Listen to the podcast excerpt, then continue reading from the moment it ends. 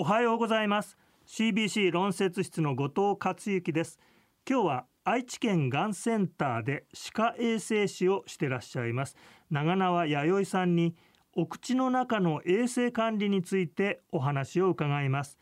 お口の中の衛生管理が健康な暮らしを維持するためにとても大切な理由これはどういう理由なんでしょうか？はい。まずお口というのはまず食事を食べるために大切な、えー、入り口になりますね。でやはり噛むということが非常に食事をとる上で、えー、美味しくもなり食べやすくもなる。非常に大事なところなんですがやはり噛めなくなってしまうと噛む力を落ちてしまう。そうすると柔らかいものをばっかり食べてしまって、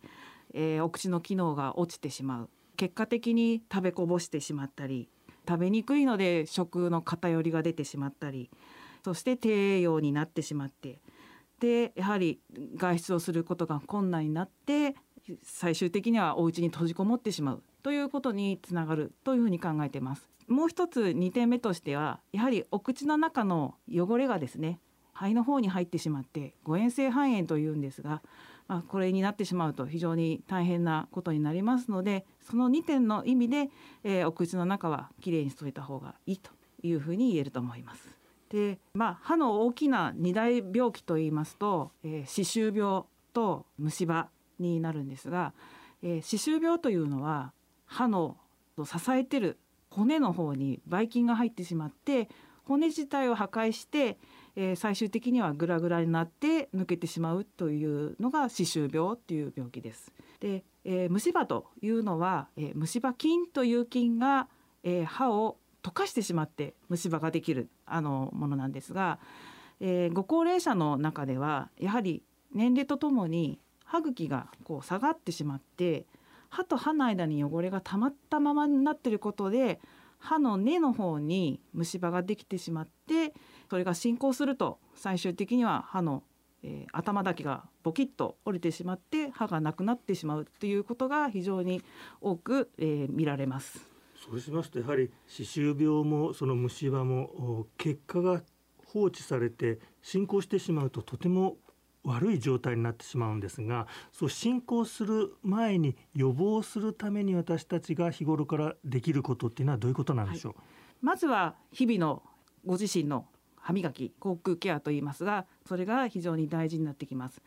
あともう一つプラスとすればやはり専門的な治療を受けるですね、え定期的に、えかかりつけの歯科医院を持っていただいて、え定期的に検診を受けるっていうことが非常に大事になっていきます。例えば虫歯ですとある程度痛みを感じて、えー、歯科医の先生に行くという自覚症状があると思うんですが、歯周病の怖いところはどういうところでしょうか？歯周病はやはり初期段階ではあまり自覚症状はありません。まあ、一般的に皆さんが気づきやすいのが歯を磨くときに出血をするとか膿が出るようになったとかえ最近ちょっと硬いものが噛みづらくなってきたっていうところが非常に皆さんには分かりやすい、え初期症状だと思いますがやはり症状が出た時というのは若干進んでいることが見受けられますのでやはり症状が出る前に定期的に、えかかりつけの歯科医院の先生のとこに検診を受けられることをお勧めします。やはり健康なうちから自分の口の中の健康歯の健康に高い関心を持っててあのかかりつけの歯科医を持つ。これ大事ですね。はい。非常にそれ大事ですね。あの悪くない時からしっかり先生に見ていていただくと何か異常があった時にも早期に発見していただくこともできますのでやはりホームドクターを持つっていうことは非常に大事なことだと思います。あと日頃からこう歯周病を予防するあるいは虫歯を予防するためのケアの仕方歯磨きの仕方でポイントがあればアドバイスをお願いします。えーと、虫歯も歯周病もやはり菌なんですね。菌との戦いなんですね。で、えー、歯周病菌というのはどちらかというと歯と歯茎の境目の辺に生息しやすい菌と言われていますので。そうですね。際のとこですね。ですので歯ブラシを当てるときにただこう適当に当てるのではなくてやはり歯と歯茎の境目の辺にあたりにブラシをしっかり当てていただいて、汚れを取り除くということが非常に大事です。あともう一つあの非常に効果的なのがデンタルフロスといって糸ようじとも言われてますがああいったものだったりあと歯間ブラシですね。歯と歯の間をこう専用に磨く歯ブラシなども一緒に使っていくと非常に効果的だと思います。長永さん最後に、まあ、あの全身の健康を維持するためにも、まあ、日々お口の中はきれいにした方がいいというのが今日のアドバイスなんですが具体的に毎日の中でどういうタイミングで何に気をつけながらこれをすればいいんでしょう、とお口の中の細菌のこう増える時間っていうのがだいたい8時間ぐらいで増えるんですね。で増えたものを減らすというのが一つ歯磨きという行為になるんですが食べているかあと唾液がたくさん出てるかもでも非常に、えー、個人差が出てきます。